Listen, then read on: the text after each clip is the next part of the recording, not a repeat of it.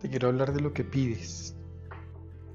Fíjate que cuando me piden, cuando,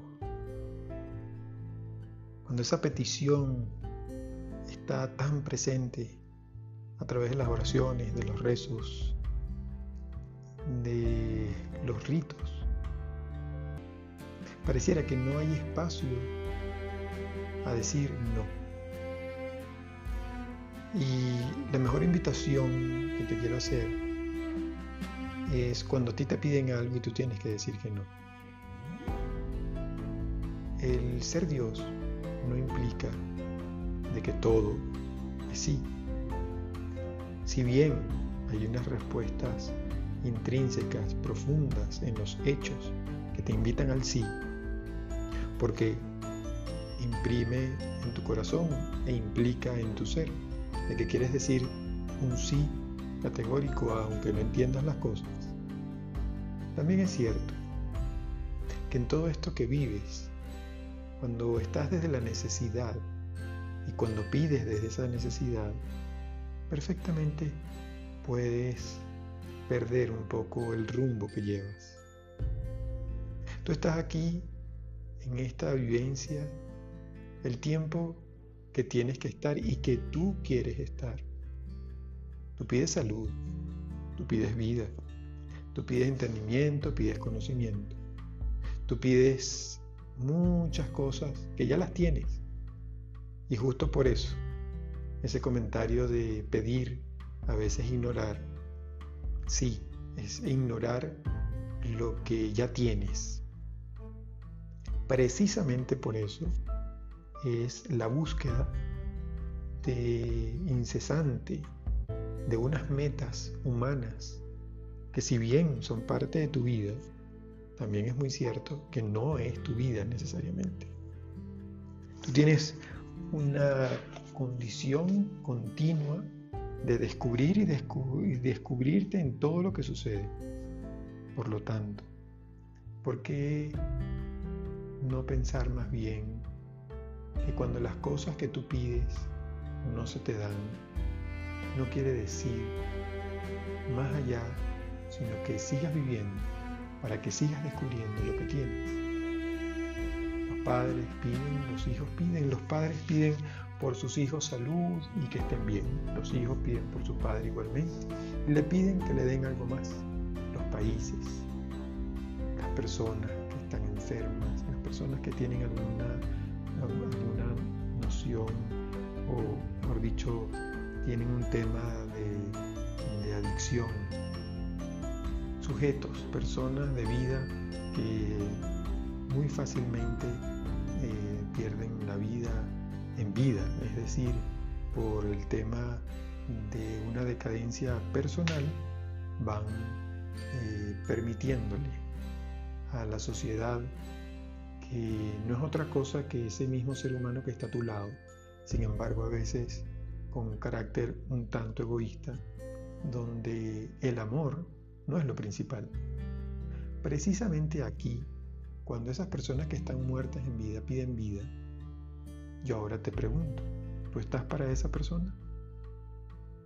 Yo te pido a ti, esta vez, que tú seas quien lleve un mensaje de amor porque lo vives, no porque te lo sabes de memoria, no porque conoces muy bien tu religión.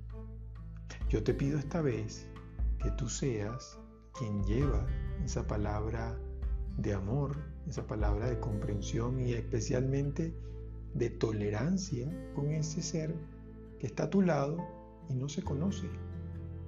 Yo te pido a ti que te cuides, que comas bien, que ejercites tu cuerpo, que conozcas tu cuerpo para no alimentarlo por encima de los valores que debes alimentarlo. No se trata de ser gordo o flaco, se trata de que ante todas las cosas consideres a tu cuerpo desde todo punto de vista. No te sobrepases en los ejercicios, no te sobrepases en las rutinas de trabajo. Yo te pido que te diviertas, yo te pido que conectes con la naturaleza, yo te pido escuches todo lo que está sucediendo en tu alrededor para que entonces así puedas enaltecer tu creación, sí, lo que tú haces, lo que quieres, lo que eres y lo que atraes a ti. Eso es crear. Cuando tú te sientes en soledad, yo te pido a ti que tal vez voltees a tu entorno y tengas la humildad de llamar a alguien para que sepas que no estás sola. Yo te, yo te pido a ti esta vez, cuando tú tienes a esa persona necesitada de una palabra, simplemente una palabra de amor, que no le salgas con un regaño, que no le salgas con simplemente lo que debería ser, el deber ser, sino que más bien puedas hacer de esa persona eh, un ejemplo vivo de lo que es reconocerte como instrumento de paz. Sí, no es una frase repetida, es una frase que es parte de ti. Yo te pido que ese instrumento seas para que la paz del mundo que tanto me pides, esa paz entonces esté viva. Yo te pido que respetes a la mujer, que respetes al hombre, que no porque seas mujer el hombre pareciera que tiene todas las de perder. Y no porque seas mujer, y no porque sea mujer quiere decir que sencillamente siempre va a tener eh, tal vez eh, un tema emocional más fuerte que tú. Yo te pido que seas comprensivo con los niños que quieren nacer y por una decisión tuya o por un momento de placer no lo dejan nacer. Yo te pido también que seas sumamente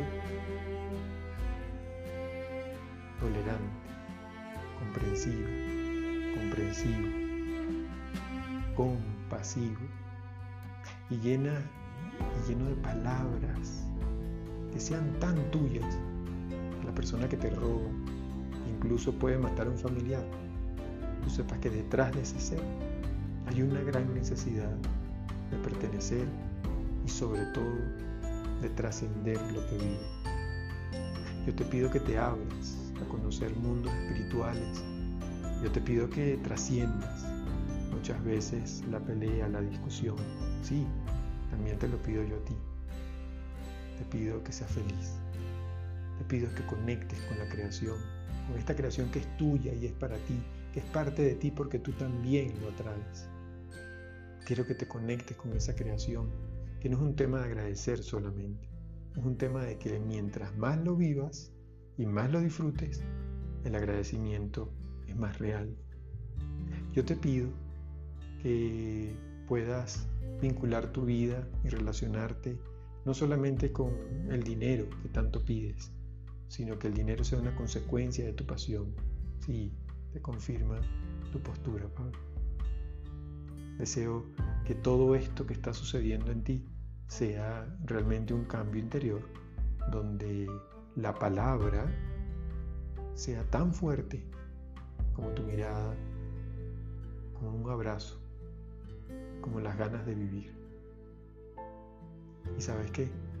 Te pido todo esto y respeto tu espacio, respeto tu tiempo y acepto tu decisión.